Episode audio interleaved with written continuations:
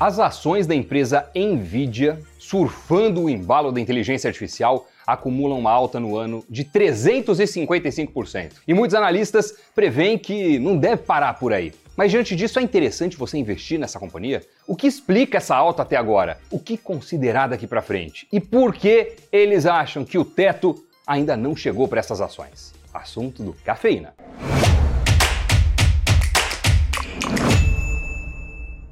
Olá, cafeína tá no ar. Olha, para quem é gamer, para quem entende de audiovisual ou gosta um pouco mais de criptomoedas, o nome de Nvidia ou Nvidia não apareceu agora. Essa companhia sempre fez placas de vídeo que são usadas nos computadores e que sustentam jogos mais pesados ou edição de vídeos ou até a mineração de Bitcoin, Ethereum e por aí vai. Agora, ela ficou mais em evidência porque a questão da IA chegou mais longe Muita gente entendeu em 2023 o que é a inteligência artificial e enxergou como isso deve avançar. Conversar com o Chat GPT, onde uma máquina te responde perfeitamente, meio que virou uma chavinha na cabeça de muitas pessoas e também de muitas empresas. E a Nvidia, de novo, deve ser a empresa que vai fornecer os hardwares necessários para fazer rodar essa tecnologia do momento. E eu estou falando de novo porque no front de criptomoedas isso já aconteceu antes. Na época em que as criptos atingiram suas máximas, ali pelo fim de 2021,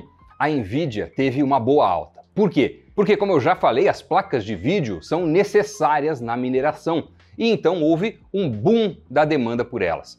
Mesmo quem não tinha nada a ver com cripto, mas queria comprar as placas para rodar os jogos bem, percebeu que ficou muito caro comprar qualquer produto do tipo. Quando o hype das criptomoedas deu uma diminuída, o preço das placas de vídeo caiu e as ações da Nvidia acabaram acompanhando esse movimento. Daí surgiu todo o lance de IA e ficou meio que essa dúvida novamente no ar.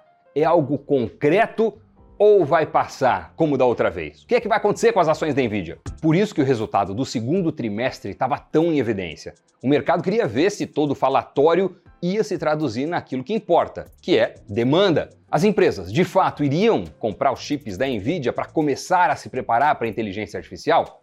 No fim, foi o cenário mais positivo o que se concretizou. A Nvidia teve uma receita líquida de 13 bilhões e meio de dólares, mais do que dobrando no ano. E ainda colocou um guidance de 16 bilhões para o terceiro trimestre, muito acima do consenso para o período que antes disso estava em torno de 12,5 bilhões de dólares. Os analistas estão projetando que a demanda pelos chips está excedendo a oferta em algo perto de 50% e que isso deve continuar nos próximos meses. Aliás, falando nesse aspecto, a divisão de chips para data centers já superou a de games. Mais do que impulsionar a receita, toda essa procura ainda faz, normalmente, a lucratividade da empresa avançar, já que ela pode cobrar mais caro pelos produtos que vende. O lucro da Nvidia saltou mais de oito vezes no ano, para quase 6 bilhões e 200 milhões de dólares. Mas aqui vale a gente mencionar que a Nvidia não opera totalmente a sua própria produção de chips. Ela depende de companhias como a Taiwan Semiconductors Manufacturing e também depende da Samsung Electronics. E por conta dessa dependência, digamos assim, muitas vezes a Nvidia acaba não conseguindo ajustar a sua oferta e também vê seus lucros não atingidos no todo o potencial. Depois do resultado, de qualquer forma, Yansen Huang, o CEO da Nvidia, declarou que entramos em uma nova era da computação. Ele diz também que há um forte movimento de migração de empresas em todo o mundo para se adaptarem a inteligências artificiais, como o Chat GPT. Olha, vale guardar o nome desse CEO, hein? Não é impossível que daqui a algum tempo ele seja colocado no mesmo escalão de outros como Elon Musk, Jeff Bezos, e por aí vai por conta de tudo que ele fez. Ele é diretor executivo da Nvidia desde 1993 e, querendo ou não, tem muita importância em todo o movimento. Mas vamos ao que interessa para boa parte de vocês que estão nos acompanhando agora. Será que depois do resultado e das ações da Nvidia terem mais que quadruplicado de preço ao longo do ano, ainda vale a pena comprar esses papéis? Ou quem sabe os BDRs da empresa? Olha, comprar na alta é sempre desconfortável, mesmo tendo aquela frase de que a máxima de hoje pode ser a mínima de amanhã. Mas, de qualquer forma, para boa parte dos analistas, a resposta é sim. A Nvidia tinha, no final de agosto, segundo a Refinitiv, 48 recomendações de compra.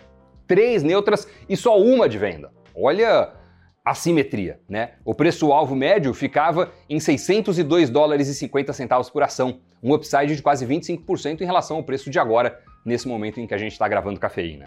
Vários argumentos sustentam essas análises positivas. Um especialista da Bernstein Research, por exemplo, afirmou a Reuters que apesar de existir uma tentativa das empresas de fugir da Nvidia por conta dos preços, a companhia continua sendo a melhor opção.